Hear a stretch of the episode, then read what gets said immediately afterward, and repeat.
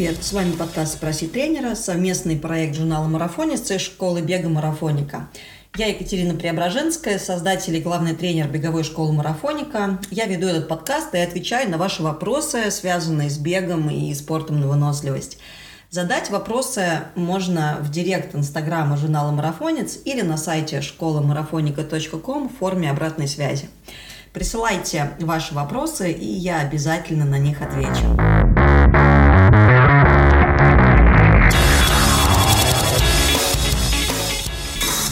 Как определить темп на интервальных тренировках? Это тема а, сегодняшнего а, выпуска подкаста. Надо понимать, то, что, во-первых, интервальные тренировки могут быть разными. А, это такой э, всеобъемлющий термин интервальные тренировки, а, который подразумевает э, под собой э, какое-то количество повторений, когда вы бежите а, какую-то дистанцию или какое-то количество времени с какой-то высокой скоростью, и между вот этими вот повторениями у вас будет время отдыха, когда вы будете идти пешком или бежать трусцой. То есть давать себе полноценный отдых, когда пульс будет понижаться, вы будете действительно восстанавливаться за э, интервал отдыха и э, начинать э, новый скоростной интервал. Однако нужно понимать, то, что сами эти интервальные тренировки, они могут быть разными и направлены на, скажем так, реализацию разных целей. Во-первых, это могут быть интервальные тренировки, когда мы бежим на максимум. Как правило, это достаточно короткие отрезки, там, например, по 200, 400, 600 или 800 метров. Также могут быть интервальные тренировки, когда мы э, бежим э, на уровне порога анаэробного обмена, так называемый ПАНО. Э, тогда эти, эти интервалы могут быть уже дольше, занимать там 3-5 минут, иногда даже 10 минут. Отдых между ними, между длинными и между короткими интервалами тоже может отличаться в зависимости от цели тренировки. Также бывают темповые пробежки, которые тоже могут иметь в себе несколько темповых интервалов. Например, несколько раз по 20 минут. А, естественно, поскольку сами эти интервалы имеют разную продолжительность и направлены на а, реализацию разных тренировочных целей, а, темп на этих интервалах может отличаться. Но давайте разбираться. Во-первых, зачем нам знать темп, с которым мы должны пробегать интервалы?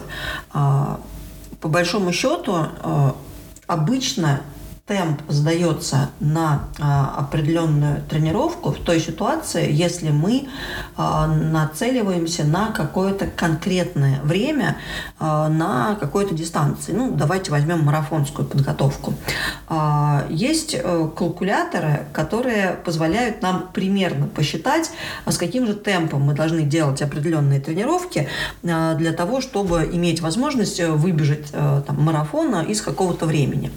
Самый популярный калькулятор является калькулятор э, Джека Дэниелса, да, там э, основанный на его книге, э, его планах подготовки. Этот калькулятор можно найти в интернете э, и забив желанное время на дистанции, мы можем выяснить, какое же время на разных типах тренировок нам нужно показывать, какой темп, да, какое время на там километре, например.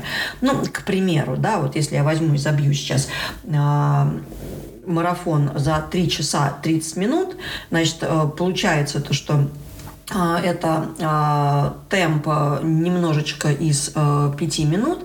Соответственно, а, легкий бег Джек Дэниелс нам предлагает делать а, в темпе 5.37, 6.10 а, минут на километр. А, соответственно, а, темповые отрезки в темпе 4.40, интервальные тренировки, то есть это достаточно длительные а, интервалы, но не а, слишком длинные, то есть там около 5 минут, например, а, по 4.18 и так называемые повторы, а, короткие, то бишь интервалы в темпе 4.03, то есть тогда, когда мы бежим на максимум. Но нужно понимать, то, что это очень относительные подсчеты.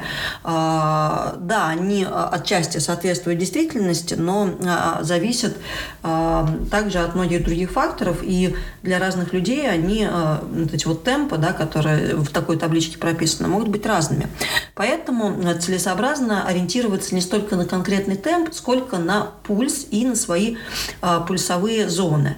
А, если вы не знаете свои пульсовые зоны и не знаете свои пульсовые пороги, да, там а, порог анаэробного обмена пано или же порог ой, прошу прощения, порог анаэробного обмена ПАНО или же аэробный порог, так называемый АЭП, то мы можем ориентироваться на ощущения. Соответственно, с, каким же, с какими же ощущениями нужно бегать с интервалом? Если мы говорим про более продолжительные интервалы, которые тренируют нашу скоростную выносливость и также полезны для тренировки VO2 Max, это будет бег примерно на пано, и это такой темп, с которым вы можете длительное время бежать быстро, это, скажем так, максимально быстрая скорость, которую вы можете поддерживать длительное время.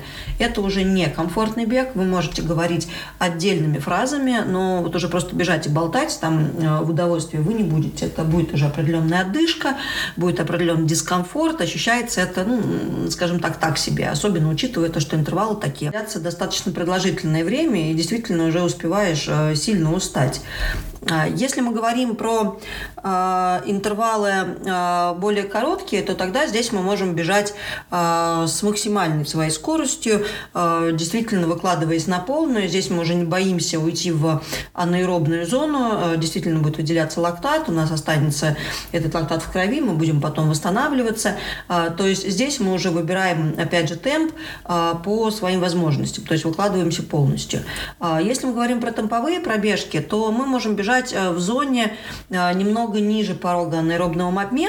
Э, то есть это тоже не совсем уже комфортный бег, но тем не менее это комфортнее, чем те ощущения, которые мы испытываем на длительных интервалах. Как правило, это темп немножечко выше нашего соревновательного темпа, чтобы просто привыкнуть поддерживать этот темп длительное время. Если же мы знаем свои пульсовые пороги, то тогда мы можем ориентироваться просто на конкретный пульс. В таком случае интервалы более длинные, мы будем бегать как раз на пульсе а, порога анаэробного обмена. Темповые будем делать на пульсе немножечко ниже, а интервалы на максимум, ну, как э, следует из будем делать, а, в общем-то говоря, а, с максимальным пульсом. Конечно, не всегда мы реально можем достичь своего максимального пульса на тренировках. Это зависит от, от обстоятельств, но при этом по ощущениям мы будем стремиться к этому самому максимальному пульсу. А, таким образом, э, лучше ориентироваться на свои ощущения или на пульс, э, нежели на конкретный темп. А, если у вас э, появляются вопросы, пишите в директ инстаграма журнала «Марафонец» или в форму обратной связи на сайте marafonica.com и хороших пробежек!